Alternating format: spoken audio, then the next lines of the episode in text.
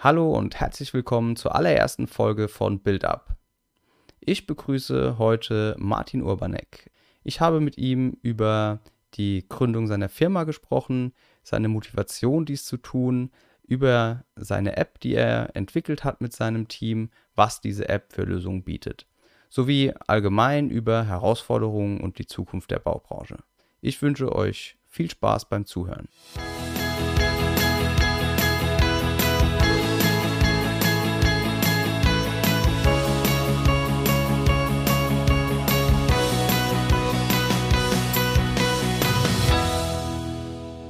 Willkommen heute zum Podcast Build Up. Ich begrüße heute meinen Gast Martin Urbanek, CEO von Open Handwerk und Geschäftsführer von Valovapor. Vielleicht stellst du dich einfach noch mal kurz vor, ähm, wer du bist und was du so machst. Ja, hallo, mein Name ist Martin Urbanek. Danke für die Einladung. Ähm, Inhaber eines Handwerksbetriebs seit 2009 und seit 2018 auch Geschäftsführer eines Softwareunternehmens, das Handwerkersoftware draußen auf dem Markt vertreibt. Genau. Ähm, das heißt, Valovapor ist dein Handwerksbetrieb, den du praktisch jetzt seit über zehn Jahren dann hast. Richtig. Okay. Valovapor wurde 2009 gegründet. Okay. Ähm, ursprünglich hatten wir eine ganz, ganz andere Zielsetzung, sind dann aber recht schnell in die Dienstleistungsrolle gedrückt worden und okay. somit ein klassischer Handwerksbetrieb geworden. Okay. Genau, also ich hatte es ja im Vorgespräch auch schon mal äh, kurz angekündigt. Die Idee ist so ein bisschen hier aus der Vergangenheit, wo du herkommst, über die Gegenwart in die Zukunft des Baus und deiner Karriere zu blicken. Daher vielleicht erstmal die Frage, wo kommst du her? Also was hast du studiert, gelernt und wie, wie war so dein Weg zu dem, wo du jetzt bist? Ich bin äh, vom Setup klassischer BWLer, war jahrelang im Börsenhandel tätig und im Investmentbanking, habe bei großen Beratungshäusern gearbeitet, unter anderem M&A-Transaktionen gemacht und bin, wie gesagt, 2009 auf eine Innovation aus Österreich gestoßen, fand das Thema für Deutschland recht spannend. Da ging es klassischerweise um Schimmelsanierung und Desinfektion mhm. und bin so eigentlich über die Wohnwirtschaft als Auftraggeber zu einem Handwerksbetrieb gekommen und habe dann halt angefangen, deutschlandweit Schimmelsanierung und Instandhaltung zu machen. Okay, aber das heißt, ähm, diese Innovation oder das Produkt bzw. die Dienstleistung hast du dann im Rahmen von deinen anderen Tätigkeiten kennengelernt oder? Ich habe ein größeres Unternehmen in Österreich betreut und habe dann aus einem Gespräch herausbekommen, was die Spannendes im Bereich Sanierung, Desinfektion gemacht haben. Habe dann gesagt, okay, habt ihr einen Partner in Deutschland? Hatten die damals nicht. Und dann haben wir gesagt, ist vielleicht ein ganz toller Einstieg an der Stelle. Eigentlich war die Idee, Handwerksbetriebe oder auch Serviceunternehmen mit einem innovativen Verfahren, um höhere Stundensätze zu generieren, auszustatten. Okay. Ähm, in der Wohnwirtschaft, das war noch damals im Rahmen der Expo Real, kamen dann die ersten Verwalter auf mich zu und haben gesagt, wir suchen eigentlich ein Serviceunternehmen und nicht irgendeinen, der eine Dienstleistung oder, oder ein Produkt an der Stelle verkauft. Okay. Und so sind wir dann in die Dienstleistungsrolle gekommen. Okay. Und ähm, hast du das dann gegründet oder ihr wart dann Vertriebspartner oder, oder wie lief das? Es fing am Anfang als Vertriebspartner an, lief dann aber so gut, dass wir uns immer mehr von, von den Österreichern halt abgesetzt haben und das dann halt als, als eigene Lösung halt am Markt gebracht haben, positioniert haben, dann später auch weiterentwickelt haben. Also ähm, es war eine Menge Learning dabei. Ursprünglich mhm. war die Idee, es viel leiter oder einfacher umzusetzen und dann haben wir erst gelernt, wie tricky das in dem Bereich halt ist, um das halt wirklich als, als fertiges Produkt zu haben. Wir waren am Anfang, waren wir halt unterwegs mit der Desinfektion oder Raumvernebelung und dann hat der Auftraggeber oder unsere Auftraggeber gesagt, wir brauchen aber alles aus einer Hand. Und so haben wir halt angefangen, auch Maler einzustellen und das Produktportfolio zu erweitern an der Stelle. Okay, aber ihr habt dann irgendwie in Berlin gestartet und dann euch deutschlandweit vergrößert oder? Die Geschichte war noch ein bisschen spannender an der Stelle. Wir sind ein Berliner Handwerksbetrieb, hatten aber unseren ersten großen Kunden in Salzgitter. Okay. Das war die, die damals börsennotierte Colonial Real Estate, die halt mhm. wollte, dass wir in Salzgitter Schimmel sanieren. Mhm. Äh, Im nächsten Step haben wir dann die Volkswagen Mobiliengruppe für uns gewonnen und haben dann gesagt, naja gut, wenn wir aus Berlin äh, Auftraggeber in Niedersachsen bedienen können, können wir das eigentlich deutschlandweit. Und dann ging es halt los, wo wir deutschlandweit äh, Verwalter gewonnen haben mit dem Verfahren. Ja. Und, und dann kamen wir natürlich an den Punkt, wo irgendwann später Open Handwerk daraus entstanden ist. Ja, ja genau. Ähm, vielleicht noch mal so ein bisschen zum, zum Finanziellen. Also war das dann irgendwie mit, mit äh, Venture Capital oder irgendwas finanziert oder lief das einfach, sag ich mal, von klein auf und wurde immer größer und war von Anfang an profitabel? Ich denke, das ist für die Leute immer noch mal ganz interessant, die ja vielleicht selbst auch irgendwie so einen Weg gehen wollen, irgendwas starten. Ich meine, äh, klar, Geld bekommen und so weiter ist heute wahrscheinlich leichter, als es noch früher war. Ähm, wie war, wie war, lief das so? Die Valo Vapor haben wir komplett oder habe ich komplett eigenfinanziert. Okay. Am Anfang hatten wir einen ganz anderen Fokus, mussten das Thema dann aber Richtung oder mussten oder wollten das Thema dann Richtung Service drehen, weil wir gemerkt haben, da ist halt der Bedarf und wir mussten halt eigenfinanziert in die Richtung gehen, wo wir halt Geld verdienen konnten, relativ einfach gesagt, ja. Okay. Und das war natürlich klassischerweise die Wohnwirtschaft. Stand heute sind wir im Einsatz äh, in der Lebensmittelindustrie, in der Fahrzeugindustrie. Wir, wir machen viel für die öffentliche Hand, Schulen, Turnhallen und ähnliche Geschichten. Aber wäre es am Anfang der Kfz-Bereich gewesen, mit dem wir Geld finden, wäre vielleicht in die Richtung gelaufen. Okay. Aber Wohnwirtschaft ja. war relativ, ne? ja, Wohnwirtschaft war halt relativ einfach. Wir haben sehr schnell in dem Bereich gelernt und das Spannende an der Wohnwirtschaft war, du hast halt eine kritische Masse an Auftraggebern mhm. gehabt und du hattest halt auch ein einen höheren Warenkorb an der Stelle. Also wenn wir ein Fahrzeug für 80 bis 100 Euro vernebeln, brauchst du halt schon ein paar Fahrzeuge am Tag, Klar. um ins Geschäft zu kommen. Und das war ja. in der Wohnwirtschaft schon, schon äh, deutlich einfacher an der Stelle. Ne? Ja, das heißt, ihr habt dann die, die größeren Wohngesellschaften auch einfach als Kunden gehabt und dann halt auch direkt ein paar Wohnungen dann äh, im Programm und eben nicht, nicht jetzt irgendwie Privatkunden, die mal eine Wohnung oder sowas dann vernebelt haben wollten. Ne? Wir sind sehr, sehr stark im, im Bereich der Wohnwirtschaft unterwegs. Also zu 80, 90 Prozent machen wir wirklich Geschäft mit dem klassischen Verwalter, ja. der in Eigenverwaltung unterwegs ist oder der eine Fremdverwaltung macht für einen Fonds, dem die Immobilien gehören oder ähnliches. Das sind eigentlich unsere, unsere Zielkunden größtenteils. Ne? Okay. Ne? Ja. Äh, vielleicht noch mal so ein bisschen zu deiner persönlichen Vergangenheit. War das für dich schon immer klar oder sage ich mal so, so ein Plan, irgendwann selbstständig Unternehmer zu sein? Oder ist das jetzt so, sage ich mal, einfach entstanden über, über den, den Weg der Karriere? Als ich im Börsenhandel tätig war, war man ja doch in dem Bereich, in dem ich tätig war, Börsenhandel, war man ja relativ eigenverantwortlich unterwegs. Und auch damals, als ich mit dem Börsenhandel äh, aufgehört habe, war ich noch und auch schon davor bei dem einen oder anderen, heutzutage würdest du Fintech sagen, mit, mit dabei am Start. Ähm, das 2009 mit dem Handwerksbetrieb ist aus dem Affekt heraus entstanden. Ich habe halt eine Gelegenheit da gesehen, dachte mir, okay, könnte ganz gut sein, probieren wir es mal an der Stelle halt aus. Ne? Ja. Also das war jetzt nicht äh, äh, mein, meine größte Motivation an der Stelle. Ich habe einfach gedacht, okay, das Thema kannte ich nicht, es hat sich spannend angehört und dann haben wir einfach gedacht, dass es, es hat halt gepasst, gerade in Deutschland, weil da gab es halt keine Alternativen für. Ja. Und wie ist das? Also hat dein BWL Background, sag ich mal, du hast ja dann, dann lange Jahre einfach mit Geld zu tun gehabt, mit Finanzen zu tun gehabt, wusstest, wo man Geld herbekommt, wie man, wie man das alles organisiert. Ähm, hat dir natürlich wahrscheinlich viel geholfen, ne, bei der, bei der ganzen Sache, oder? Ja, es, es ist schwierig, wenn du BWL studierst, äh, inwieweit hilft es dir halt hinten raus? Es ja. gibt genug Menschen draußen, die nicht BWL studiert haben und wahrscheinlich genauso gut draußen performen, ne? Was ich halt relativ schnell gemerkt habe, ist, dass Handwerk eigentlich goldenen Boden an der Stelle halt hat, wie man so oft hört. Und wir hatten halt auch ein sehr spezielles Produkt mit einer tollen Marge an der Stelle, ja. Und auch was, was Innovatives. Wir haben die Sachen, die wir gemacht haben, sehr intensiv dokumentiert, was später wieder Open Handwerk zugutekommt an der Stelle. Ähm, das, das lief schon ganz gut. Es war, ähm, wenn du es direkt vergleichst, auch deutlich stressfreier. Denn ich glaube, ich hatte im Börsenhandel mehr Stress, wenn man da irgendwo schief lag. Äh, wenn jetzt irgendwie was passiert, kann ich sagen, okay, ich gehe nach Hause, ich schlafe noch mal eine Nacht drüber und morgen machen wir es ja. vielleicht anders, ja. ja also man die, hat schon ein bisschen die, mehr Spielraum. Genau, die, die Zeit am Börsenhandel ist natürlich äh, kurz, ne? Schnelle Entscheidungen. Damals Xetra war um 17.30 Uhr Schluss und wenn Schluss war, war halt Schluss, ja. ja? Und dann, da bist du mit ein bisschen mehr Stress manchmal nach Hause gegangen. Genau, klar. Ja. Okay. Ähm, jetzt kommen wir vielleicht so ein bisschen dann zum Übergang zum Jetzt hast du ja eben schon mal anklingen lassen. Ihr habt viel dokumentieren müssen. Klar, wenn man mit diesen ähm, Wohngesellschaften arbeitet, die wollen natürlich ja auch ähm, Dokumentation über alles haben, von vorne bis hinten. Das. Ups, hier klingelt es, jetzt schalte ich mal aus. ähm, das, das war dann praktisch so der, der Startpunkt von Open Handwerk oder ähm, wie lief das?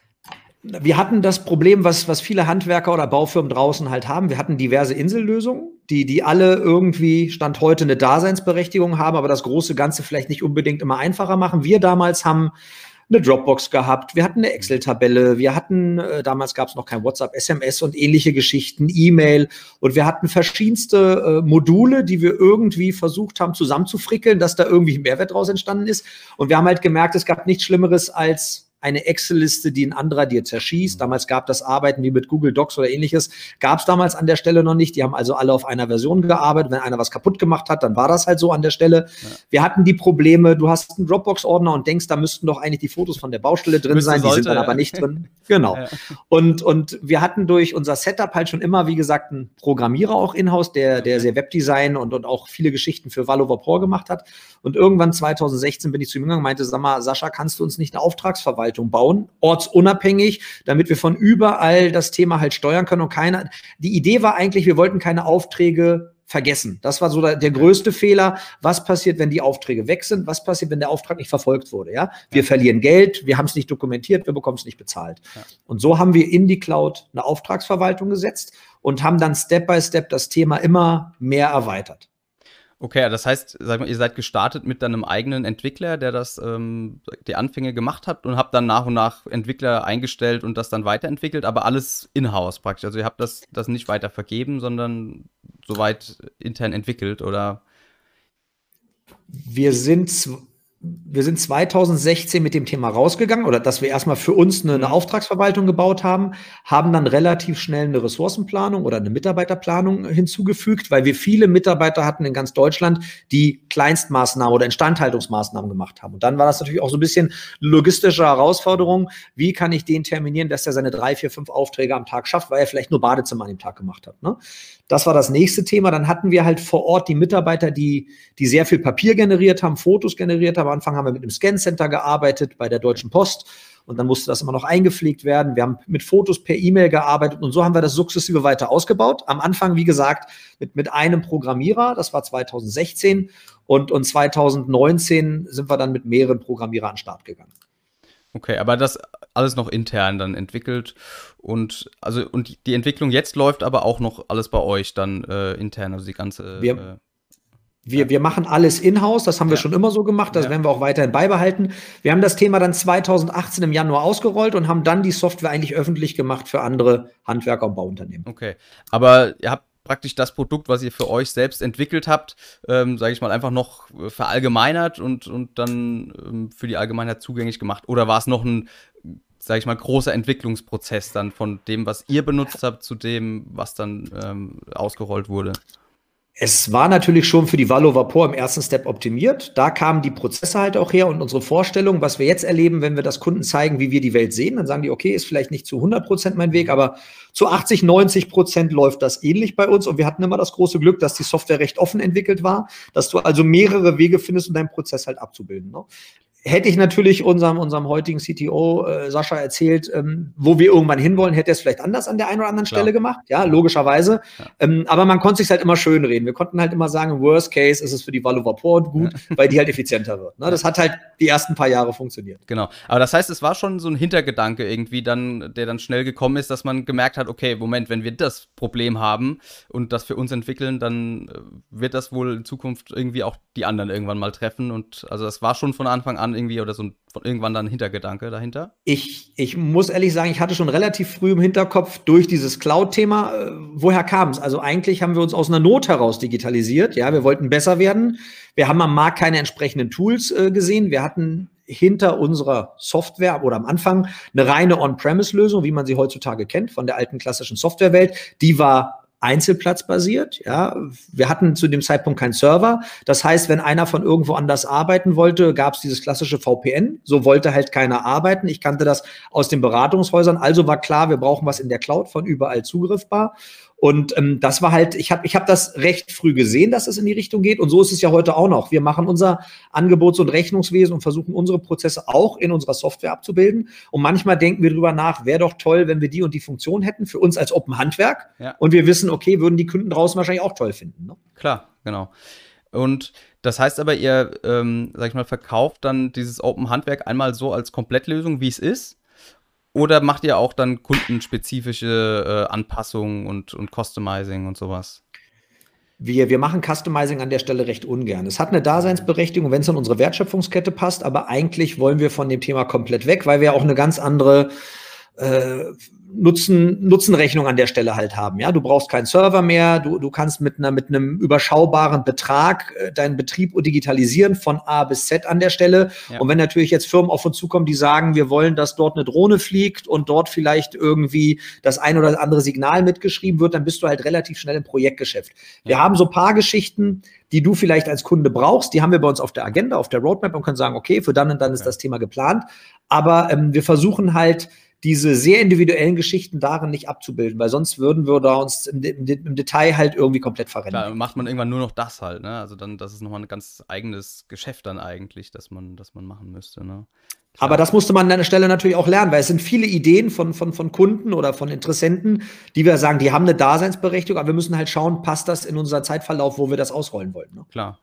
Genau, gut, ich meine, jeder hat ja auch irgendwie seine eigenen Prozesse und so weiter. Und dann bietet ihr natürlich, sag ich mal, ein, eine Art, äh, das abzubilden und die machen es vielleicht eigentlich anders. Und natürlich will am liebsten jeder alles äh, genau so, wie er das halt macht und sich möglichst wenig anpassen.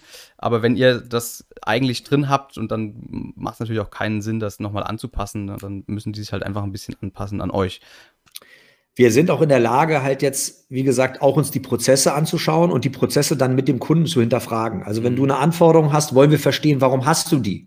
Wir, okay. wir setzen sowas nicht einfach um, sondern wollen es verstehen. Und es kann sein, dass du das, was du eigentlich brauchst, auf drei andere Wege abbilden kannst, ja, oder dass das vielleicht in deinem Prozess ziemlich ein dover Teil ist, den du gar nicht digitalisieren möchtest am Ende. Ne? Also wir haben auch neben dem klassischen Betreuen auch so ein bisschen äh, Prozessberatung mit drin, wenn, wenn der Handwerker das halt benötigt. Genau, das wollte ich jetzt gerade fragen. Ne? Das klingt ja schon nach ein bisschen Beratung dann auch einfach bei der Digita Digitalisierung. Das ist eigentlich auch noch so eine nächste Frage, weil ähm, ich meine, klar, jetzt bei, bei größeren Handwerksbetrieben und so weiter, ähm, die dann vielleicht sogar eigene Abteilungen für sowas haben, alles gut. Aber jetzt gibt es ja, sage ich mal, gerade im Bau und im Handwerk halt sehr, sehr viele extrem kleine Handwerke, wo sich vielleicht der ehemalige Meister selbstständig gemacht hat und, und sich selbst um, um das alles mitkümmert und das eigentlich nur so ein Beiwerk ist, neben dem, was er eigentlich tut oder tun möchte.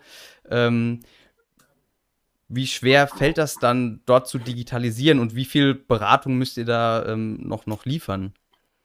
Was ich halt in der, in der alten Softwarewelt sehe, das war ja auch ein, ein, Grund bei, bei mir, als ich diese alte Softwarewelt dann auch mal gekauft habe vor Jahren, habe ich halt gemerkt, wie schwer es ist, auch dann Leute mit dem Thema anzulernen, weil es halt einfach nicht intuitiv ist. Ne? Ich, ich glaube, diese alte Softwarewelt äh, kann super toll rechnen, sehr tief und, und intensiv, was der eine oder andere vielleicht gar nicht braucht an der Stelle. Bei uns habe ich den Eindruck dafür, dass wir so viele Module in der Software haben, was ich erwähnt hatte, Auftragsverwaltung, Mitarbeiter, Zeiten, äh, Dokumentation und Rechnungswesen, ist es noch überschaubar, meiner Meinung nach. Ja, wir haben mittlerweile ein gutes FAQ, wir haben entsprechende Schulungsvideos. Ich glaube, dass man sich äh, da relativ schnell zurechtfinden kann. Es ist aber natürlich immer eine Prozessfrage und da ist die entscheidende Frage, will der Handwerker alles auf einmal ausrollen? Will er es vielleicht nur im Büro anfangen oder in der Geschäftsführung und dann Step by Step die Mitarbeiter auf der Baustelle reinholen? Da, da tickt halt jeder an der Stelle anders. Ne? Aber es ist natürlich auch für alle Beteiligten, ähm, in unserem Fall ist es vielleicht gar nicht so die Kostenseite, es ist eher die Zeitseite, mhm. dass man sich halt Zeit nimmt und das Thema aufzusetzen. Ne? Genau. Ich meine, gerade äh, in der jetzigen Zeit ist das Handwerk oder die Baubranche allgemein ja sehr, sehr ausgelastet. Ne? Da gab es ganz andere Zeiten, wo man sich vielleicht mehr Zeit hätte nehmen können, um solche Sachen auch umzusetzen. Aber jetzt gerade sind ja fast alle Betriebe ausgelastet bis, bis in das nächste Jahr weit rein. Und klar, da ist natürlich dann die Frage, muss ich mich jetzt wirklich damit beschäftigen, mich zu digitalisieren? Ich habe Arbeit ohne Ende, keine Zeit dafür. Beziehungsweise allgemein, ne? Diese, die Baubranche ist ja da schon, sage ich mal, sehr speziell und auch sehr schwierig, äh, was, was die Digitalisierung angeht, oder? Wie sind so deine Erfahrungen da? Das, das sind schön, es ist schön, dass du das so sagst, weil das sagt natürlich jeder da draußen, der, der irgendwie ein Startup hat, sagt, mein Markt ist speziell und meine, meine Kunden sind ganz speziell. Ich glaube, im Handwerk und Bau ist es schon sehr, sehr speziell, mhm. ja. Ähm, was wir halt erleben, vielleicht hat es auch den Ansatz, dass ich eigentlich gar nicht aus dem Softwarebereich komme und jetzt eine Software entwickle. Ja? Mir geht's also weniger um die Technologie, mir geht's äh, hinten um die Umsetzung, um die Funktionalität an der Stelle. Das steht bei uns oftmals im Vordergrund. Und dadurch kriegen wir vielleicht eine andere Geschwindigkeit, als wenn jetzt hier irgendwie drei Softwareentwickler erstmal zwei Jahre lang diskutieren würden, äh, welche Infrastruktur wir aufsetzen. Ne? Also ja. ähm, das hat, glaube ich, schon mal einen anderen Stellenwert an der Stelle. Und was, was ich halt erlebe, dass dass die Handwerker, die, die denken immer mehr so, die wollen immer mehr in diese digitale Welt. Ähm, als wir gestartet sind, waren die, glaube ich, digital vom Level noch deutlich weiter unten. 2016 haben wir angefangen, da wären wir mit einer Cloud verhungert gefühlt. Ja. ja. Ähm, also das Timing äh, passt. Ne? Ja. Durch Corona in unserer Welt als Handwerker oder Bauunternehmer ist das, glaube ich, Jammern auf hohem Niveau. Wenn ich jetzt zu einem hingehen würde und sage, ich digitalisiere sich, sagt er zu mir, wie du sagst, nee, keine Zeit, lass mal lieber. Wenn ich aber sage, hey, wir schaffen es, dass dein Büro entlastet wird, dass mhm. die Daten schneller im Büro sind, du schneller dein Geld bekommst. Also das sind so alles Geschichten, die die versteht der Handwerker genau. halt. Ja, wenn ich sage äh, Effizienz und, und, und vielleicht auch mehr Umsatz oder, oder mehr Marge bei den Themen. Ne? Genau, eigentlich ist es ja genau das Umgekehrte. Weil sie so wenig Zeit haben, äh, müssen sie sich eigentlich damit beschäftigen, weil sie einfach effizienter werden können. Ne? Also ich meine, ähm, die ganzen Prozesse per Brief, per E-Mail, per was weiß ich, was alles noch äh, stattfindet. Fax gibt es auch immer noch in der Baubranche. Ähm, das, da lässt sich natürlich auch einfach viel Zeit sparen, die man dann anders einsetzen kann. Ne? Das ist ähm, klar, da seid ihr an der, an der richtigen Stelle eigentlich. Und genau, jetzt nochmal, oder ja? Für uns ist die Digitalisierung hier Mittel zum Zweck. Also wir, wir schaffen digitale Tools, um, um dir das Leben zu erleichtern. Ja, also wir wollen dich nicht ersetzen oder ähnliches, sondern einfach nur auch bei den Mitarbeitern. Alles, was wir machen, ist dafür da, dass der Mitarbeiter mehr Zeit fürs Wesentliche hat, die Kollegen im Büro entlastet werden. Wir wollen ihn nicht wegrationalisieren, wir wollen einfach mehr Zeit fürs Wesentliche schaffen. Und das ist, glaube ich, der Mehrwert an der Stelle. Auf jeden Fall, ja. Genau. Ähm, Jetzt ist es ja auch so, dass ähm, einfach insgesamt so ein bisschen, sag ich mal, durch diese ganze E-Commerce, Amazon-Sachen ähm, geht ja auch einfach der Trend so ein bisschen dahin, äh, dass alles einfacher funktioniert, ja. Also sowohl von Kundenseite als auch dann natürlich, sag ich mal, von der, von der ähm, Arbeitgeberseite. Ihr seid aber jetzt nur praktisch auf, auf der Business-Seite unterwegs. Ihr habt noch keine Anbindung für den Kunden jetzt des Handwerks. Wir haben den ein oder anderen Kunden, der unsere Software nutzt, als Backend würde ich an der Stelle jetzt mhm. sagen, und über seine Webseite dort Kontaktformulare oder ähnliches hinterlegt. Das haben wir an der einen oder anderen Stelle. Wir kriegen Anfragen von, von Plattformen, die halt sagen, hey, wir wollen hier äh, eine Plattform aufsetzen, wo wir Handwerker vermitteln an Privatkunden oder ähnliches. Wir brauchen halt irgendein Backend, um zu schauen, was passiert, wenn der Handwerker da war. Denn wenn ich eine Plattform habe und ich schicke zehn Maler raus und die Maler malen zehnmal die Wand nicht wirklich schön, dann sind da nicht zehn doofe Maler, sondern meine Plattform ist verbrannt. Also das sind so alles, ja. alle Spielereien in dem Thema. Und ähm, wir haben zum Beispiel bei uns in der Software sowas wie Proven Expert integriert, wo du halt eine Bewertung für deine Baustelle machen kannst. Also wir gehen immer mehr in dieses mhm. Thema um die Wertschöpfungskette von vorne, wo eigentlich der Lead eingesammelt wird, bis hinten zur Buchhaltung. Aber das ist eigentlich nicht unser Steckenpferd, sondern wir assistieren eigentlich nur bei dem, was du da vorne machen möchtest. Ja. Ne? Genau, aber wie siehst du das? Also ich denke zumindest, dass es schon auch einfach alles in die Richtung geht. Ne? Dass, sag ich mal, gerade weil der Kunde einfach das gewohnt ist, durch Amazon sich online irgendwas anzuschauen und auch zu buchen, die Dienstleistungen zu bekommen und, sag ich mal, nicht mehr klassisch irgendwie äh, fünf Handwerksbetriebe anzurufen und zu fragen, wer hat Zeit und sowas, wie das ja heute einfach noch viel läuft. Ne? Also ich denke, dass es einerseits, wie du halt sagst, über die Plattform geht, andererseits natürlich über Social Media. Du hast ganz viele Handwerker mit Lust auf Handwerk und anderen Geschichten, wo du halt siehst, was für verrückte, tolle Sachen die da draußen machen. Ja? ja. Dann hat jeder mittlerweile eine Webseite, versucht irgendwo Marketing zu machen, was alles da ist. Und ich glaube, dass die, die guten Handwerker, die sich draußen nicht verkaufen können, vielleicht irgendwann auch aussterben, weil du kannst der beste Handwerker sein, wenn dich keiner mehr findet. Und die jungen Leute oder, oder das, die deutlich digital affineren sind halt im Internet unterwegs, denke ich. Und ähm, was ich halt glaube, dass, dass da du brauchst eine digitale Infrastruktur, um vorne auch das ein oder andere Signal zu senden oder zu empfangen. Also das, das gehört für uns mit dazu an der Stelle. Ja, ja ich denke, da ist, das ist, glaube ich, einfach auch noch ein, noch ein Problem, das auf die, auf die Baubranche an allen Ebenen eigentlich äh, zukommt, dass der Kunde das einfach irgendwann, also jetzt langsam fordert. Ne? Die, die jüngeren Leute wollen einfach ihre Handwerker online finden. Aber ich denke, das Angebot äh, ist einfach da noch ein bisschen schwach. Ne? Dann, wie du sagst, werden wahrscheinlich die guten Handwerker müssen sich entweder dann jemanden suchen wie euch, die eben dabei helfen zu digitalisieren oder sich selbst damit beschäftigen. Ne? Wir haben in unserer Software zum Beispiel auch Automatismen verbaut, weil wir halt wissen oder was, weil wir halt glauben, dass der Handwerker teilweise nicht gerne kommuniziert oder nicht gut kommuniziert. Ja, und das sind halt die Punkte, äh, die Punkte, wenn, wenn ich bei Amazon äh, was kaufe, dann erwarte ich ein Tracking, wo sich mein Paket befindet. Ich erwarte E-Mail-Informationen, wann irgendwie wo was zugestellt wird. Und das Gleiche nehme ich natürlich mit in meine Handwerkerwelt und erwarte eigentlich, dass der Handwerker mir die Geschichten sauber dokumentiert, die er abgeliefert hat. Ja, vielleicht mir eine Angebotsbestätigung sendet und all diese Basics Basics, ja. das erwartet man halt irgendwann als Standard, ja. Und das genau. versuchen wir dem Handwerker so ein bisschen abzunehmen. Und ich kann mir vorstellen, das haben wir bei Valo Vapor erlebt, dass wir teilweise Aufträge bekommen. Jetzt, wir reden jetzt gar nicht über Mehrumsatz, sondern einfach, ich bekomme den Auftrag, weil mein Kunde weiß, der wird sauber dokumentieren, ja. Und das ist dann für den Verwalter oder die Privatperson schon der Mehrwert, wo die halt sagen, dafür bezahle ich gerne das Geld an der Stelle. Ne? Auf jeden Fall, ne? Also ich meine, das ist ja bei Amazon auch so. Also oft weiß man vielleicht, okay, das Produkt ist bei Amazon jetzt vielleicht gar nicht mehr das günstigste und kostet fünf 10% mehr, aber ich weiß, ich habe die Dokumentation, ich habe Prime, das kommt morgen und ich habe auch den Service hinterher, wenn, wenn einfach irgendwas ist. Ne? Auch das, denke ich, ist ja dann in der Branche auch noch was, was kommt, wenn was nicht passt, der Service. Und da ist ja das, wo es anstrengend wird. Der Handwerker ist weg, man sieht, oh, da ist noch irgendein Schaden oder sonst was und dann, bis man den wieder kriegt, dann hat er keine Zeit. Ähm, wenn das alles, sage ich mal, mit, diesem, mit dieser Erwartungshaltung, die die jungen Leute dann jetzt mitbringen, ähm, wird das kommen. Ne? Wir hatten ganz am Anfang bei Open Handwerk zum Beispiel, als wir diese Instandhaltungsaufträge gemacht haben, ne, haben wir halt auch den Handwerkern immer in die Hand gegeben, wenn du zu spät kommst, bitte ruf den Kunden an, weil es sind Privatkunden, wir arbeiten für den Verwalter. Hat natürlich oftmals nicht geklappt. Also haben wir natürlich auch ein Tracking bei uns integriert, wo wir genau wissen, kommt der Handwerker zu spät zur Baustelle oder nicht. Der leuchtet dann grün oder rot. Die Idee war nicht, den Mitarbeiter zu kontrollieren. Die ja. Idee war lediglich, den Kunden anzurufen, damit der Kunde nicht verärgert ist. Ne? Und das sind so alles Qualitätsmerkmale, die dich dann als Handwerker oder als Baufirma halt deutlich besser positionieren, weil dann kriegst du halt eine Empfehlung für den nächsten Auftraggeber und der sagt, die machen einen guten Job und die haben eine gute Dokumentation, sind pünktlich oder was auch immer. Ne? Auf jeden Fall, ja.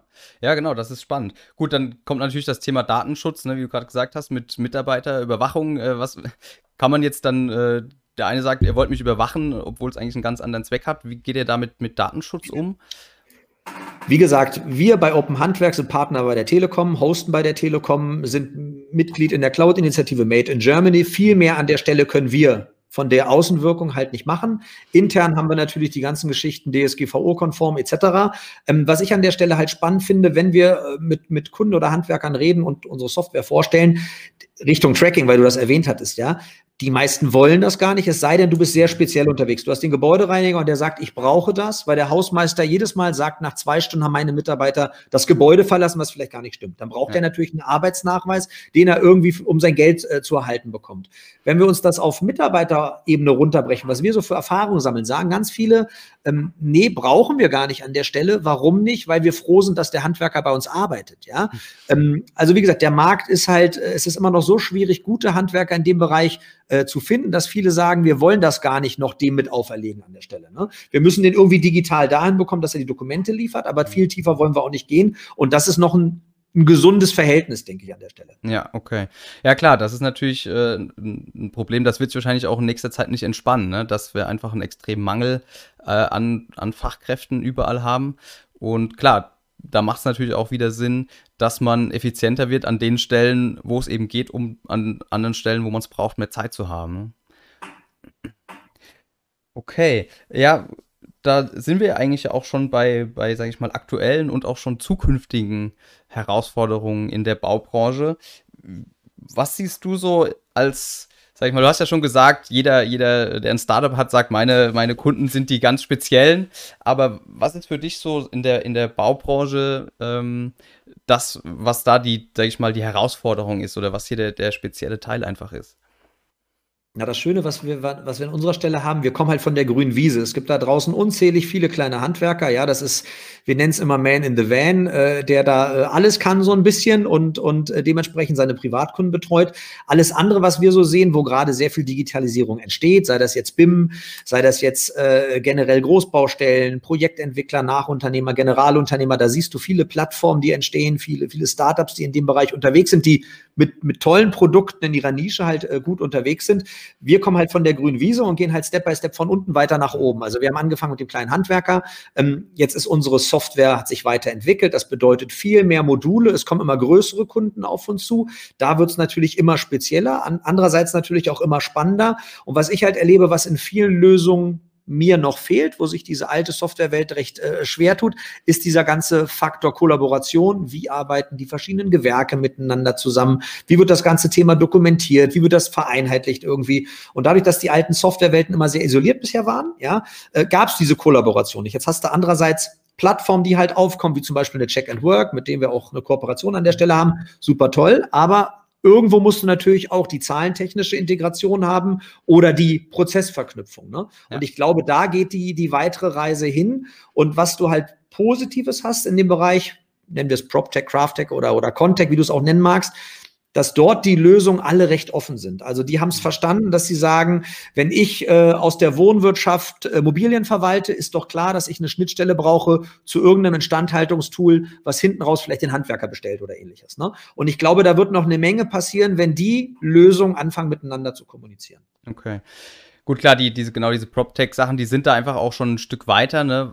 weil sie letztlich auch wahrscheinlich schon immer einfach ein bisschen, sag ich mal, das Handwerk ist halt Handwerk, die haben, haben einfach schon immer wenig zu tun eigentlich mit Buchhaltung, Computer, das ist ja nicht das, was sie machen wollen, da ist äh, der, der, die PropTech-Branche bestimmt ein bisschen näher dran einfach auch und der fällt das bestimmt auch einfach ein bisschen leichter hier. Ne? Ähm, du hast jetzt auch BIM kurz angesprochen, äh, dass sag ich mal, ist ja eigentlich schon so ein geflügeltes Wort, ist auch schon seit Jahren irgendwie geistert das so umher. Aber so richtig eine Lösung, die überall funktioniert, gibt es ja bisher noch nicht. Ne? Also es gibt, klar, jede, jede, jedes Softwarehaus hat irgendwie so auch sein BIM-Teil, aber so richtig miteinander kommunizieren, also so ist zumindest meine Erfahrung, tut das ja noch nicht so richtig. Und ähm, aber ihr seid ja eigentlich auch am Schluss ein Teil, der da eingebunden werden könnte oder sollte. Wie, wie, was sind so deine Erfahrungen mit diesen BIM-Geschichten? Wir versuchen natürlich unserer Software auch ein bisschen BIM-Fantasie zu verleihen. Das ist aber nichts, was wir in-house in Eigenregie machen. Wir, wir werden uns da mit Partnern an der Stelle zusammentun. Ich sehe es halt bei BIM, äh, das wird halt irgendwo ausgerollt, geplant etc. Aber wenn der Handwerker nicht in seinen Prozessen digital ist, wie soll er diese Signale verarbeiten? Ähm, noch spannender oder noch einfacher ist das Beispiel vielleicht ähm, IoT oder, oder Smart Living an der Stelle, ja. Wie soll denn der Handwerker ein Signal von der Therme bekommen, wenn er nicht digital aufgestellt ist? Ja, und, und BIM geht halt in die ähnliche Richtung. Also wir schaffen so ein bisschen die Pionierarbeit an der Stelle, versuchen so ein bisschen digitale DNA-Infrastruktur aufzusetzen und dann können natürlich spannendere Themen dazugeschaltet werden. Ne? Also ja. ähm, BIM funktioniert in anderen Ländern deutlich besser. Wie gesagt, ähm, wir haben viele, die an dem Thema arbeiten, aber ich sehe es halt auch noch ein bisschen zu weit weg an der Stelle. Ja, ja ich denke auch, dass ähm, ich sag mal, ich komme ja aus, als, als Bauingenieur, Planer, Statiker. Für uns ist es ein relativ kleiner Schritt, jetzt mit BIM zu arbeiten. Wir arbeiten sowieso mit CAD, wir haben unsere Finite-Element-Programme, wir sind da relativ nah dran. Wenn wir jetzt sagen, wir haben irgendeine BIM-Lösung, wo wir eben das einarbeiten, statt in ein CAD-Modell, das nur bei uns läuft, oder 3D-Modell, sind wir da ja nah dran. Aber wenn jetzt natürlich irgendein Heizungsbauer mit drei, vier Leuten oder sowas, der bisher einen Plan bekommen hat und das so ausführt, jetzt auf einmal diesen Plan, wenn er was ändert, halt wieder in so ein CAD- oder 3D-Modell da einarbeiten soll, ist das natürlich schon ein relativ großer Schritt. Ne? Ist nochmal ganz unabhängig von den ganzen Prozessen, die ihr dann digitalisiert. Ja, ja wenn, wenn du dir anschaust, was so ein Handwerker in seinem Tagesgeschäft alles machen muss, das ist ja wie so ein kleinen Konzern leiten an der Stelle, ja, weil in allen Bereichen musst du Dokumente liefern, Dokumente bereithalten, kalkulieren, tun und machen. Und wenn jetzt einer um die Ecke kommt und sagt, und heute machen wir alles mit BIM, dann würdest du wahrscheinlich ziemlich viele erschlagen. Also wir, wir erleben ständig äh, äh Welten, wo du sagst, wie funktioniert das? Wir hatten letztens ähm, einen Termin mit einem, mit einem, mit einem Hausbauer, die, die im Millionenbereich unterwegs sind und die arbeiten mit Excel und Word, ja. Da, da, da fällst du auch fast nach hinten um und denkst dir, wie funktioniert das an der Stelle? Es scheint zu funktionieren, ja? ja, aber dann fragst du dich halt auch, wie könnte es funktionieren, wenn du ein bisschen digitaler wärst an der Stelle. Ne? Also da, das wird noch eine spannende Zeit, was da auf uns zukommt. Ja, genau, wir, wir haben auch, wir haben Ausschreibungen, ja, äh, schickt man den Leuten einen, einen Excel-File eigentlich, um diese Sachen auszuschreiben, die drucken das Ausschreibens rein, scannen es ein und schicken es zurück, ja. Das, das sind natürlich äh, Prozesse, äh, die einfach sehr, sehr weit weg sind von dem, was da erwartet wird. Ne? Ich denke auch, das klingt zwar schön mit dem BIM, aber es dauert einfach alles auch eine, eine, lange Zeit. Vielleicht auch so ein bisschen über diesen Generationenwechsel einfach, ne? Wenn jetzt, sage ich mal, einfach die, die nächste Generation, die viel, viel näher an dem Ganzen dran ist, anfängt, Handwerksbetriebe zu leiten, denke ich, wird es auch viel einfacher werden. Ja, es ist, wie du halt sagst, wenn du von oben kommst und du bist der Ingenieur, Projektentwickler, Generalunternehmer, Architekt oder whatever, dann hast du natürlich eine ganz andere Datenqualität, die du bekommst, die du natürlich auch an der Stelle brauchst. Aber das bis, bis nach unten zum letzten Nachunternehmer auszurollen, ähm, da, da haben wir noch so viele Medienbrüche aktuell drin. Ja, das sind ja. Medienbrüche auf Datenbasis, Medienbrüche, weil der hat's versuppt an den und der hat's noch mal weiter versuppt. Also äh, da ziehen ja. sich ja Ketten auf, die kannst du wahrscheinlich digital irgendwann gar nicht mehr abbilden. und willst vielleicht auch gar nicht unbedingt. Ja, ja. das ist so. Ähm, was mir noch aufgefallen ist bei dieser, bei der Vorbereitung dieses Podcasts, also meine Idee war ursprünglich eigentlich sage ich mal, mich so ein bisschen auch einfach mit den Startups in der, in der Baubranche zu beschäftigen, um vor allen Dingen junge Bauingenieure ähm, einfach auch zu begeistern, so ein bisschen mehr, sage ich mal, Startups zu gründen, ein bisschen mehr Innovation zu betreiben, weil das einfach hinterherhinkt. Ja. Und dann dachte ich, na, super, interviewe ich so ein paar junge Bauingenieure, die Startups gegründet haben und habe dann angefangen zu recherchieren und habe festgestellt, es gibt unendlich viele Startups, ja, zu BIM, zu Drohnen, Robotik, Digitalisierung, aber da ist kein einziger Bauingenieur dabei. Also da ist überhaupt so gut wie keiner dabei, der irgendwie äh, Background aus der Baubranche hat. Ähm, bei dir auch nicht? Hast du irgendwie eine Erklärung oder, oder Erfahrung dazu, woher das kommen könnte? Na, durch, durch den Handwerksbetrieb, sage ich mal, habe ich zumindest eine gewisse Nähe an der Stelle. Ja, aber das ja, ist klar. das, wie du halt sagst, ich, ich erlebe das halt recht oft. Und vor allem, wir haben ja auch viele, viele Kunden bei uns bei, bei Open Handwerk, die, die sind teilweise deutlich digital affiner und die haben echt tolle Ideen. Also mir fällt, wie gesagt, Möbelschreiner Engelhardt an, der hat sich halt, wie gesagt, Möbelkonfigurator bauen lassen. Also es gibt echt spannende, innovative Geschichten. Und was ich halt erlebe, was ich auch so ein bisschen traurig finde, warum kommen die Handwerker oder die Ingenieure oder, oder die Architekten etc. nicht in diese Welt und, und rollen diese Modelle an der Stelle halt aus?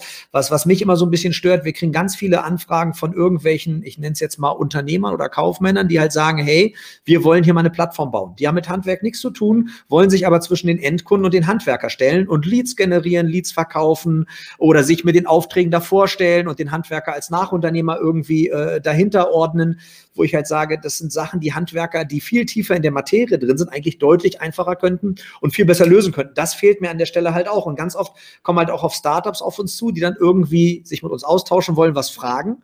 Und wir sagen dann in ganz vielen Fällen, es ist dein Markt. Du müsstest doch wissen, wie dein Markt eigentlich funktioniert, ja. Und da merkst du, dass da ganz viele, ich nenne es jetzt mal Fachfremde, in den Markt kommen und sich da einfach auf der Wiese ein bisschen austoben wollen. Ne? Ja. Gut, aber da, also das ist mir auch aufgefallen. Es, es sind halt einfach viele, die BWLer aus der Finanzbranche kommen. Es sind viele natürlich Softwareentwickler und gut, bei dir war das jetzt, sage ich mal, ist das ja, äh, du warst selbst im Handwerk dann ja schon beschäftigt und kamst da mit der Idee raus. Bei vielen habe ich das Gefühl, die sind Softwareentwickler oder äh, halt wollen einfach ein Startup gründen und suchen sich so eine Nische einfach, ne, so und sagen, oh, die Baubranche ist super, die sind noch überhaupt nicht digital, da können wir schön zwischen rein, die machen auch selbst nichts und dann kommt das halt so von außen, ja, irgendwie und das ist wirklich ein bisschen schade eigentlich, ja. Wir, wir haben das in Gesprächen schon erlebt. Wie gesagt, ich will da keine Namen nennen, weil das ist halt dann auch Wahnsinn. Du, du redest dann mit Startups, die haben dann irgendwo irgendwie oder irgendwo Geld eingesammelt. Du hörst dir das an und denkst dir, äh, den Markt sehen wir nicht mit dem, was wir da draußen erleben, äh, geschweige denn glauben wir, dass du das entsprechende Know-how mitbringst, das irgendwie in die Umsetzung zu bekommen. Und wenn du dann diese Strategien oder Ideen hörst, denkst du dir so, oh Mann, ich glaube, das geht nicht gut hinten raus. ja. ne? Also ähm, es, es gibt da vielleicht auch einfach zu viele verrückte Ideen. Vielleicht sind wir auch nicht innovativ genug oder blicken nicht weit genug an der Stelle, aber man sieht auch sehr, sehr viele Sachen, wo man wo man draufschaut und sich denkt, wo soll da jetzt die Daseinsberechtigung hinten raus mhm. sein? Weil es ist, teilweise wirklich was, sehr, sehr viel, was da rauskommt, aber muss halt nicht immer gut sein, was da kommt. Aber das, das heißt, irgendwie wird ja auch dann zu leicht oder man kommt zu leicht an Geld. Ne? Also ich meine irgendwie, wenn, wenn man sich da irgendein Venture Capital oder sonst was da einsammelt, dann sag ich mal, ist da ja irgendwer oben drüber, der beurteilt und das eigentlich beurteilen können sollte, zumindest mehr oder weniger, und sagen, okay, den Markt gibt's, die, wir sehen da irgendeine Chance bei euch. Und ja. ist das mittlerweile wirklich so, dass man so leicht Geld bekommt, dass man, sag ich mal, wie du sagst, eine verrückte Idee haben muss, die gut pitcht und dann bekommt man sein Geld schon. Ob da jetzt wirklich ein Markt hinten dran ist, ist gar nicht mehr so wichtig. Na, es gab halt früher diesen Spruch, äh, Spray and Pray, so nach dem Motto. Also wenn du natürlich volle, volle Taschen hast, kannst du natürlich eine Menge ausprobieren. Was was vielleicht jetzt ein bisschen deutlicher geworden ist, wir waren ja auch vor einem Jahr auf diversen Veranstaltungen, da war auch viel Venture Capital vor Ort und was, was man immer so rausgehört hat, äh, du musst dir vorstellen, der, die Venture Capital Szene steht so ein bisschen am Seitenrand. Es gibt tolle Modelle, die, die anscheinend auch zu funktionieren scheinen aktuell, die auch Umsätze generieren etc. Aber vor einem Jahr hatte ich das Gefühl, waren so viele an der Seitenlinie und die wussten nicht, womit verdienen wir Geld. Ist es ein Thema, was recht spitz ist, was eine ganz spezielle Nische ist an der Stelle? Ist es ein Thema, was auf die breite Masse geht? Wird es eine Plattform, die vielleicht irgendwelche Leute vermittelt? Da sind ja auch einige äh, wie Homebell oder Weißmaler oder andere ganz schön auf die Nase gefallen die viel Geld hatten. Vielleicht wäre es gesünder gewesen, so eine Firma ohne großes Geld aufzusetzen, weil sie vielleicht ganz anders gelernt hätten, damit zu arbeiten, vorsichtig gesagt. Und du erlebst auch vieles, wo, wo die, wo die VC-Szene nicht so weiß, wird das die nächste Software? Wird das vielleicht eine App? Also die, die wissen, glaube ich, noch nicht so ganz an der einen oder anderen Stelle, was wird sich durchsetzen, womit wirst du Geld verdienen an der Stelle. Ne? Okay. Ja klar, das ist, das ist, ähm, das ist spannend, ja. Die, gut, die, die können natürlich auch nicht alles beurteilen in die Tiefe, ne? Und, und äh, sind dann, vertrauen dann halt auch einfach vielleicht dem, demjenigen, der da die Idee hat und setzen, wie du auch gesagt hast, einfach voraus. Die wollen irgendwie eine, eine App im Handwerk oder sowas entwickeln und als Fachfremder kann man auch nicht beurteilen, ob der andere auch fachfremd ist, sondern wenn die dann eine Idee haben im Handwerk, dann werden die den Markt schon kennen. Ne? Also das ist natürlich äh, schwierig dann. Ja, es hat ja trotzdem eine Daseinsberechtigung. Du musst es ja an der Stelle einfach versuchen. Ne? Was wir halt auch, auch oft sehen, das Gleiche passiert ja auch mit irgendwelchen äh, Konzernen, ja, die, die entscheiden sich für irgendein Startup und, und am Ende funktioniert es halt nicht, mhm. weil vielleicht das entsprechend, vielleicht war der Markt nicht da, ja. Oftmals ist das, denke ich, auch so ein bisschen, bisschen Mindset. Ich glaube, du musst an der Stelle auch einfach äh, verrückt genug sein, äh, den Kram einfach weiterzumachen, ja. Und ähm, wir sind seit 2018 am Markt und wir sind eigenfinanziert und wir müssen natürlich auch kämpfen, dass es da an der Stelle weitergeht, ja. Aber äh, wir sind wahrscheinlich auch verrückt genug und würden das weitermachen. Ich weiß halt nicht, ob das der Gründer macht, der irgendwo in der ersten Runde Geld einsammelt, in der zweiten Runde wird das Geld mau, weil das Konzept vielleicht doch nicht passt, ja. Der ist vielleicht ganz, ganz schnell weg in einer anderen Branche. Ähm, bei uns, denke ich, passiert sowas halt nicht und ähm, also ich sehe da auch einen riesen Vorteil einfach, wenn man eigenfinanziert ist, arbeitet man ja auch einfach ganz anders, weil man, wie du gesagt hast, ihr seid halt ähm, in, in, in den Wohnungsbau ähm, oder in die Wohnungsgemeinschaften da reingegangen, weil es dort halt funktioniert hat. Ne? Das war der Markt ja. ähm, und da ist das Geld und ihr musstet das auch machen, weil sonst habt ihr, habt ihr kein Kapital. Ja? Während jetzt vielleicht irgendein Startup mit viel äh, Kapital einfach sagt, boah, wir würden aber gerne eigentlich dahin und geben unser ganzes Geld dafür jetzt aus, obwohl es der Markt an der Stelle da gar nicht hergeht, woanders aber gut funktionieren würde, aber man geht den Weg halt nicht. Ne? Du, du, du siehst das in verschiedensten Bereichen, sei es jetzt äh, ein Messe-Event, wo wir sagen, ich glaube nicht, dass Messe ist sowieso ein schwieriges Thema aktuell, sind wir zum Glück nicht so abhängig von, aber wo du halt siehst, Warum sollen wir jetzt so viel tausend Euro für dieses Messe-Event bezahlen, wo wir den Mehrwert nicht sehen? Mhm. Du siehst aber, dass andere mit Geld da mitspielen, ja? Oder, oder der Bereich Leads ist ja auch ein interessantes Thema für uns. Wie generiere ich meine Leads? Was kosten mich die Leads? Ja? Und wenn mich dann irgendwelche Leute anrufen, die uns Leads verkaufen wollen, wo ich nach hinten umfalle bei den Preisen, andere scheinen es zu bezahlen, ja? Und dann, wenn genug Geld im Rennen ist, dann, dann kann man natürlich vieles machen. Ob das hinten raus wirtschaftlich ist, ist eine andere Frage an der Stelle. Ne? Genau. Ja. Genau, ich, ich denke halt auch nur, dass es, ähm, dass vielleicht auch viele Startups oder Unternehmen, die im Wachstum sind, einfach einen falschen Weg gehen, äh, weil zu viel Geld da ist, ja, weil sie dann, sage ich mal, in so einen Markt äh, reingehen, den es eigentlich gar nicht gibt und dann eben auch nicht diese Learnings haben, die ihr dann hattet, weil über den Weg, den ihr geht, ähm, sondern einfach immer nur Geld reinpulvern und halt denken, okay, das funktioniert schon mit genug Geld, statt halt irgendwie irgendeinen Weg zu gehen, also Try-and-Error-mäßig halt einfach da reingehen, lernen, sich ein bisschen anpassen und ähm, das fehlt da, denke ich, oft. Gut, du, du weißt ja auch nicht hinten raus, wer an der Stelle mehr Druck hat. Hat der mehr Druck, der eigenfinanziert ist und seine Rechnung bezahlen Klar. muss? Oder hat der mehr Druck, der Geld einsammelt? Ähm, ich meine, wenn wir können ja das, was wir machen, auch relativ schnell wieder relativ gesund schrumpfen und gehen mal zwei Schritte zurück ab einem gewissen Apparat im Bereich äh, Startup mit, mit irgendwie einstelligen Millionenbeträgen äh, in, in der Hinterhand bist du natürlich sofort damit beschäftigt, eine Folge äh, in. Investmentrunde zu drehen, weil du sonst weißt, in den acht bis zwölf Monaten ist das Licht aus an der Stelle. Klar. Ist vielleicht auch ein doofes Szenario, ja. Und du musst natürlich, und du musst natürlich KPIs liefern, ähm, wo wir halt sagen können, hey, wir können jederzeit spielen. Wir können sagen, okay, wir gehen vielleicht mit den Neukunden weiter runter, holen dafür mehr Marge, ja, oder mhm. wollen jetzt mehr in den Markt und verzichten vielleicht ein bisschen auf Marge. Wir haben, glaube ich, da ein bisschen mehr Möglichkeiten. Mehr Flexibilität bist du da, einfach, ne? Genau, und bist ja. du da gesteuert durch, durch, durch Finanzmittel, musst du natürlich ganz anders performen an der Stelle. Und manchmal gibt es der Markt vielleicht gar nicht her an der Stelle. Ne? Klar, ja. Ja, da, genau, das ist spannend, ja. Ähm, vielleicht noch eins, ähm, nochmal, du hattest ja auch gesagt, es gibt viele Startups in dem Bereich und das ist mir auch jetzt einfach bei der Recherche nochmal aufgefallen, dass es schon sehr, sehr viele ähm, Sachen gibt, die ähnlich sind. Also extrem viele wollen Bauabläufe, Bauprozesse ähm, digitalisieren. Also ähm, sage ich mal, das, was ihr, sage ich mal, im Prinzip über Umwege auch macht. Ihr bietet das für die Handwerker an und die dokumentieren das. Aber es gibt eben auch viele, die dann, sage ich mal, den Prozess direkt ähm, digitalisieren wollen. Und da gibt es, weiß ich nicht, also 10, 15, 20 verschiedene Lösungen. Wie denkst du, ist da so dieser Prozess, wer sich da durchsetzt oder, oder wie sich das weiterentwickelt? Ich glaube, so, so hart wie es klingt, dass da viele auf der Strecke wahrscheinlich verhungern werden, weil ähm, ich habe auch mal den Spaß mir erlaubt und habe mal bei Google nach Baustellen-App, Handwerker-App irgendwie gegoogelt.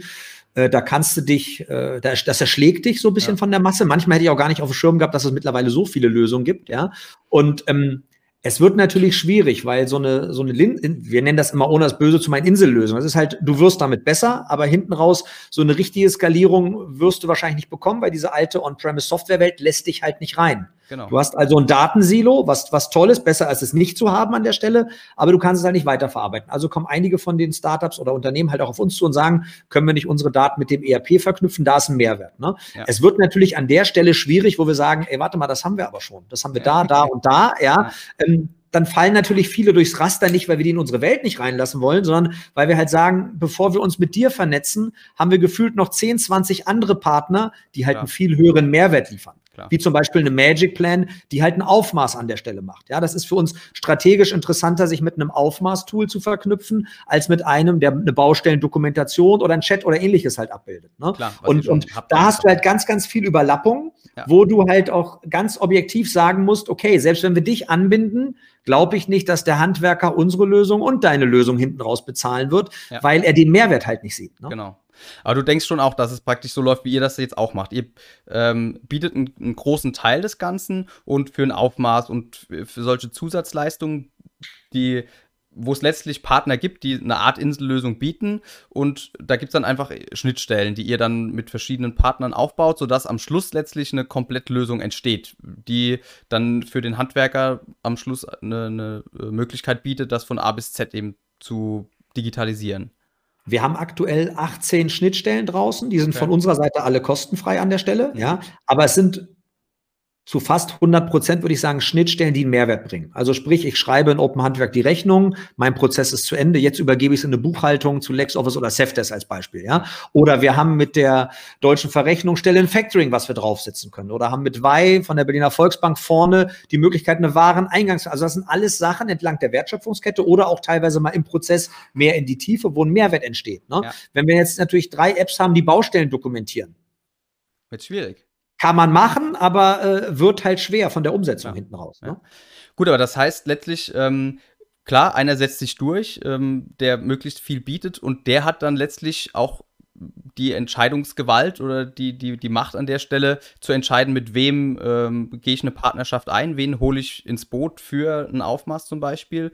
Und die sechs anderen Lösungen, die es dann noch gibt für Aufmaß, die fallen dann natürlich hinten runter und das sind die, die du dann sagst, die verhungern dann halt, ne? weil die einfach dann nicht die Schnittstellen haben werden ja, ich würde gar nicht sagen, einer, einer wird sich durchsetzen und die anderen werden alle verhungern, weil der Markt ist gigantisch groß. Wir haben in Deutschland über eine Million Betriebe, ja, und ähm, auch wenn du jetzt mal losgelöst von unserer Lösung sagen würdest, ich suche eine Baustellen-App, sei es Dokumentation, Chat oder ähnliches, ja, dann würden mir ad hoc wahrscheinlich 10 bis 20 einfallen, die man sich wahrscheinlich aus der Nähe anschauen kann. Da kommt die Frage, kann sich jeder alle anschauen? Findet er die alle an der Stelle? Macht es hinten raus Sinn? Und du darfst ja auch nicht vergessen, einige sind ja auch in ihrer Branchenlösung recht fest, finden ja. das Thema vielleicht toll oder, oder kommen auch nicht raus, weil, wenn sie wollen würden.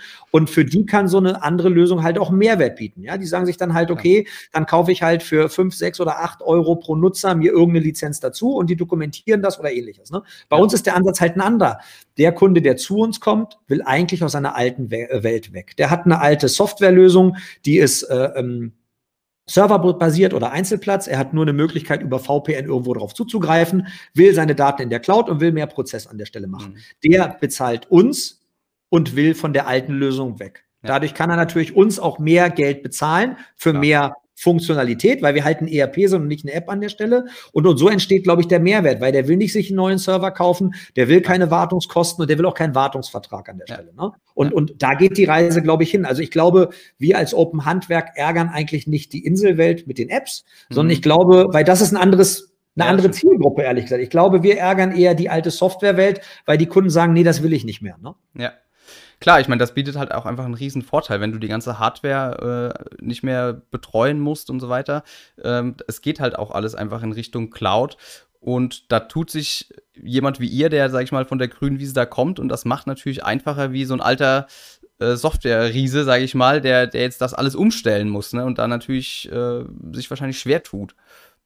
Es ist ja nicht nur die, die IT-Seite, weil wir, wir sind ja in Kontakt mit dem einen oder anderen On-Premise-Softwarehaus, deswegen darf ich da auch nicht zu negativ drüber sprechen. Nein, äh, Spaß beiseite. Aber es, es ist ja wirklich so, wir reden ja mit denen und die sagen dann teilweise, wir würden zwei, drei Jahre brauchen, um in diese Welt zu gehen, weil mhm. es ist ja nicht so, dass ich mein System liegen lasse und morgen äh, loslaufe und, und eine Cloud-Lösung baue. Ja?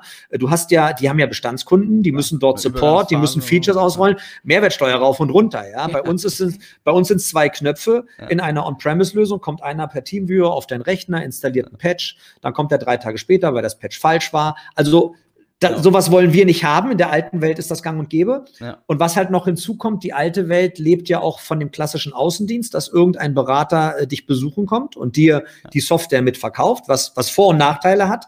Da kann ich halt nicht einfach sagen, ich gehe Richtung Cloud und äh, ich Schaff zerschieße damit ja mein altes Geschäftsmodell. Ne? Also die, die haben es da teilweise ein bisschen schwieriger als wir. Das, das ist auf jeden Fall so, ja. Ja, ähm, genau, jetzt sind wir ja schon ähm, sehr bei der Zukunft angekommen. Wie ist so euer Ziel für die Zukunft für Open Handwerk? Wo, wo geht die Reise bei euch hin? Was bei uns ein spannendes Thema ist, dass wir immer mehr Bedarf bekommen, auch an Herstellern und Händlern. Nicht, okay. weil wir die Herstellerhändler unbedingt benötigen, aber weil natürlich der Handwerker nach dem Thema fragt. Wir erleben, dass dieser Bereich E-Commerce recht schlecht noch läuft bei Handwerkern und bei Bauunternehmen. Ähm, wir haben eine ganz einfache Lösung. Wenn ich morgens wach werde und bin Elektriker und mache das seit 20 Jahren, komme ich nicht auf die Idee, heute mal online Steckdosen zu kaufen. Wenn die aber in unsere Welt kommen, dann hörst du halt ganz, ganz oft, hey, jetzt habe ich es verstanden, so will ich das machen. Wo ist mein Händler? Ja. Wo ist denn der Hersteller mit den Daten? Ja, also Klar. es ist eine logische Schlussfolgerung. Ja.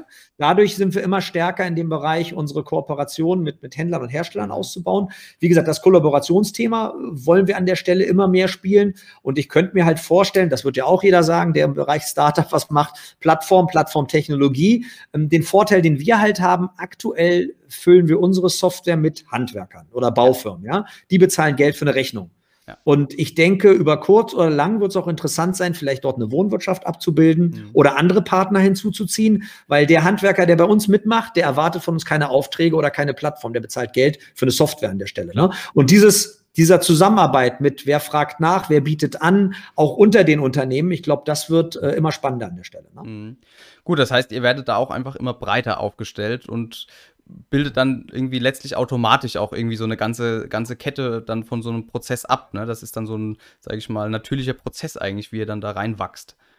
Klar, wir gehen, wie gesagt, von, von unten immer weiter nach oben. Unsere Kunden werden an der Stelle immer größer, weil die Software immer breiter an der Stelle wird.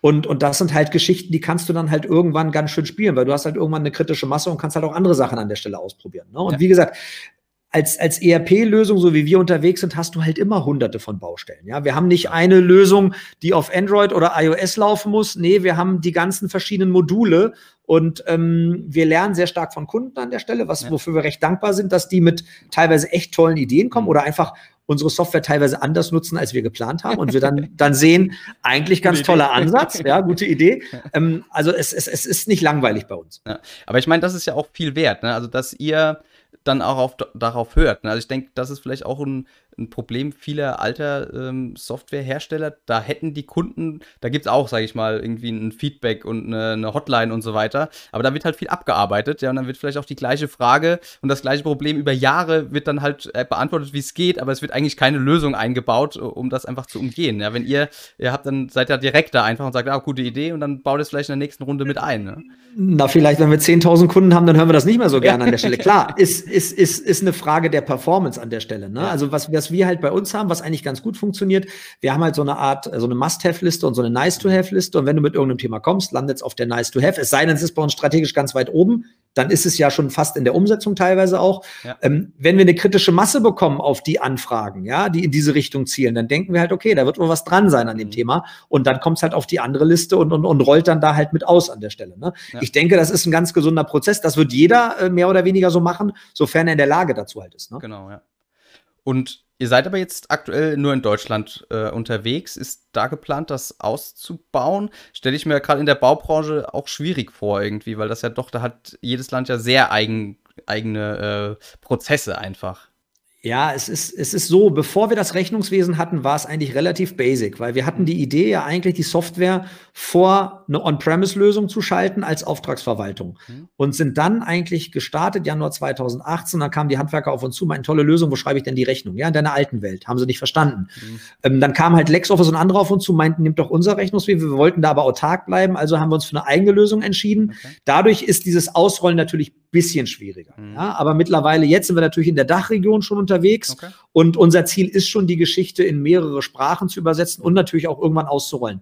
Das hat auch einfach damit zu tun, weil ich glaube, dass andere Länder teilweise einfach digital affiner an der Stelle sind. Ja, und ich habe das bei anderen Startups schon gesehen, die mit ähnlichen Modellen kamen aus anderen Branchen, okay. wo du gemerkt hast, oh, in Deutschland kriegen die keine kritische Masse und auf einmal in fünf anderen Sprachen äh, Läuft, fliegen ja. die Dinge halt an der Stelle. Ne? Ja. ist einfach eine Frage, wie digital affin die sind. Wir haben uns ein paar Sachen schon angeschaut, aber teilweise sind da Länder dabei, die sind digital sehr affin, aber die sind halt nicht eine kritische Masse, wo du sagen würdest, ja. da muss ich jetzt irgendwie hin oder so. Ne? Ja, ja. Ja, ja gut. Okay, und dann ähm, habt ihr natürlich dann auch einfach in, in den USA und so weiter, aber auch nochmal andere Konkurrenten einfach. Seid ihr da schon irgendwie, oder, oder gibt es da sowas schon, oder seht ihr da schon noch einfach eine Lücke, wo ihr rein könnt? Also ich habe, wenn du dir in, in Europa anschaust, gibt es aus, also Deutschland ist da schon ganz gut unterwegs. Da gibt es aber auch, so wie wir unterwegs sind, eigentlich nur, nur vier Lösungen und in zwei ist Open Handwerk glücklicherweise schon drin. Also von daher positionieren wir uns da strategisch ganz gut. Ähm, wenn du dir Europa anschaust, findest du vielleicht noch ein, zwei Lösungen, okay. würde ich jetzt vorsichtig sagen. Äh, weltweit weiß ich nicht klar. In Amerika wird es den einen oder anderen geben oder, oder auch USA, Kanada an der Stelle. Aber ähm, die meisten kommen halt eher weiter von oben. Die kommen halt okay. mit viel Geld und rollen von oben die Großbaustelle aus. Und bei uns, der klassische Kunde bei uns, Handwerker, Baufirma, war noch nie als Nachunternehmer unterwegs, war noch nie auf einer Großbaustelle, sage ich jetzt mal unter Vorbehalt. Ja, genau. ne? ja. Und das ist, glaube ich, deutlich gesünder an der Stelle. Ne? Auf jeden Fall, ja. Ich weiß gar nicht, ist das in anderen Ländern, also diese, diese, sag ich mal, sehr kleinen Handwerksbetriebe, ist das international, sag ich mal, kopierbar, dass es die überall so gibt? Oder gibt es da auch Ausnahmen, wo das in deutlich größeren, ähm, sag ich mal, organisiert ja, ist? Ja, Du hast natürlich bei uns durch die Handwerkerrolle teilweise da halt ein besseres Qualitätsmanagement mhm. an der Stelle, könnte ich mir halt vorstellen. Wenn ich mich so erinnere, was so in Spanien oder Italien da unterwegs ist, hast du natürlich auch, auch vieles, was so ein bisschen drunter und drüber an der Stelle geht, könnte ich mir halt vorstellen. Aber, aber, aber, aber trotzdem ist da halt der Bedarf für so eine Software an der Klar. Stelle da. Weil die ja. Leute kennen auch E-Commerce, Amazon und anderes, haben ein anderes Kauf, äh, Kaufverhalten an der Stelle. Ja. Und ich denke, auch die Unternehmen haben halt Bedarf, sich da digitaler aufzustellen. Also ich glaube schon, dass das, was wir in Deutschland mhm. machen, wenn es dann mal an einem Punkt ist, wo wir sagen können, jetzt sind wir so weit fertig, dass da nicht mehr viel kommen kann, ja. dann ist äh, ausländischer Markt natürlich ein spannendes Thema an der Stelle. Aber da müssten wir halt schauen, wie wir das halt äh, auch mit einem starken Partner an der Seite stemmen können. Klar. Klar, ich meine, wie, wie, wir gesagt haben, ne, dass diese, sag ich mal, einfach diese Erwartungshaltung an, äh, an so eine Plattform oder überhaupt an, wie, wie, eben eine Auftragsvergabe und alles die Prozesse funktionieren, die wächst überall genauso wie in Deutschland, ne, wie das halt, wie, wie, sich die Leute das vorstellen, wie das funktioniert. Ähm, Nochmal ganz kurz zu Corona und hat das deiner Meinung nach jetzt nochmal einen Schub einfach geliefert, was die Digitalisierung angeht? Und ist der nachhaltig oder äh, gibt es dann irgendwann wieder einen Rückfall oder wie siehst du das? Also als, als die erste Welle da auf uns zukam im März, war das erstmal schon so ein bisschen schwierig im März, weil es halt eine komplett neue Situation war. Aber alles, ja. was danach kam, war, hat uns eigentlich beflügelt. Ich meine. Ich mit meiner Person kann ganz froh sein, dass ich im Büro sitzen kann und genug zu tun habe. Gleiches gilt für den Handwerksbetrieb. Also ich glaube, dass wir auf sehr, sehr hohem Niveau jammern können. Ja. Es gibt natürlich im Handwerk oder auch im Bau bestimmt die eine oder andere Branche, äh, da könntest du dich wahrscheinlich gefühlt erschießen aktuell, klar. Aber ähm, die, die bei uns sind, habe ich den Eindruck, dass die alle mehr als gut zu tun haben. Uns mhm. selber hat das Thema komplett beflügelt. Wir sitzen ja auch im Büro größtenteils hier mit den Leuten im Homeoffice, was für uns ja digital kein Problem war. Gleiches ja. für, für Valo Vapor an der Stelle. Und wir sehen halt, dass sie sich mit Prozessen beschäftigen. Auf einmal merken die, warte mal, von überall arbeiten zu können, ist vielleicht gar nicht so einfach mhm. an der einen oder anderen Stelle. Und ähm, der Faktor kommt ja noch dazu. Wir haben dann auch überlegt, wie geht das weiter? Meistens kommt die Delle im Bereich Bau ja vielleicht ein bisschen später, ja. vielleicht auch im Handwerk ein bisschen Zeit versetzt. Ja?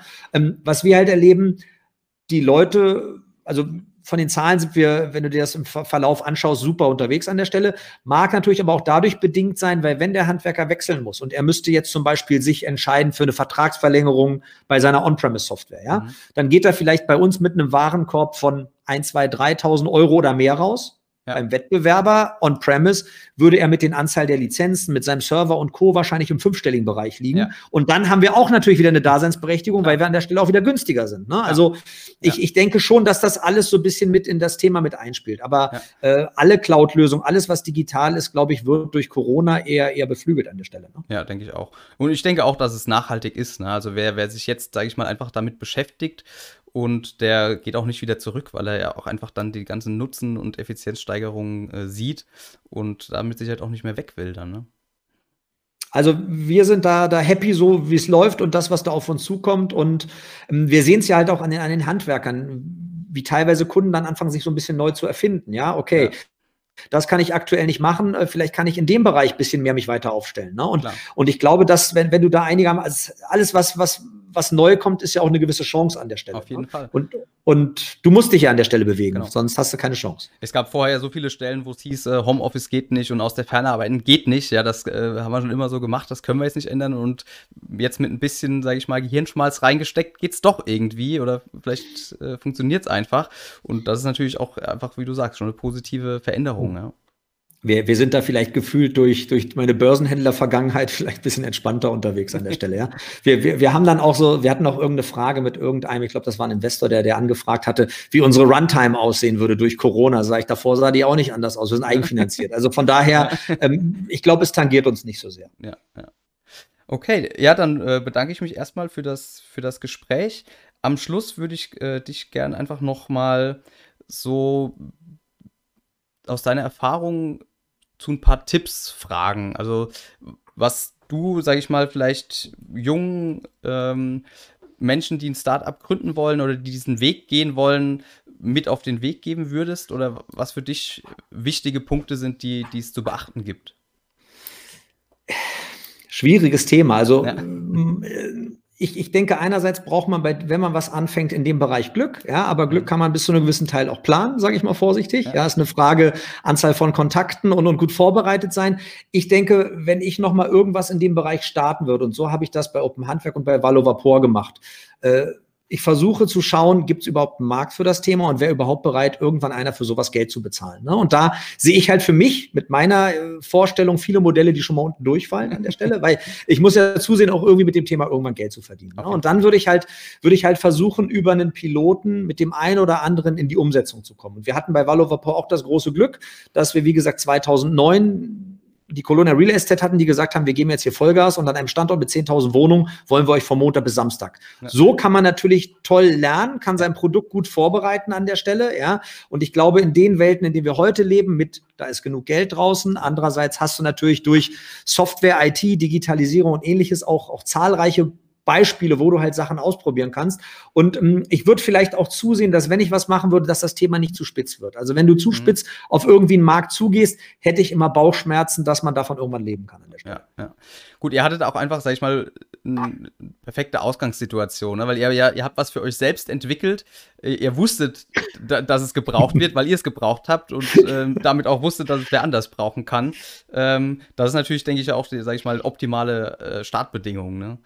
Na gut, es ist schön, dass man sich das jahrelang schönreden konnte an der Stelle. Ja, genau, ja, oder so, ja. genau. Okay, dann bedanke ich mich recht herzlich für das Gespräch und wünsche natürlich weiterhin viel Erfolg mit Open Handwerk und Valo Vapor. Danke, Moritz, für die Einladung. Ciao. Ciao.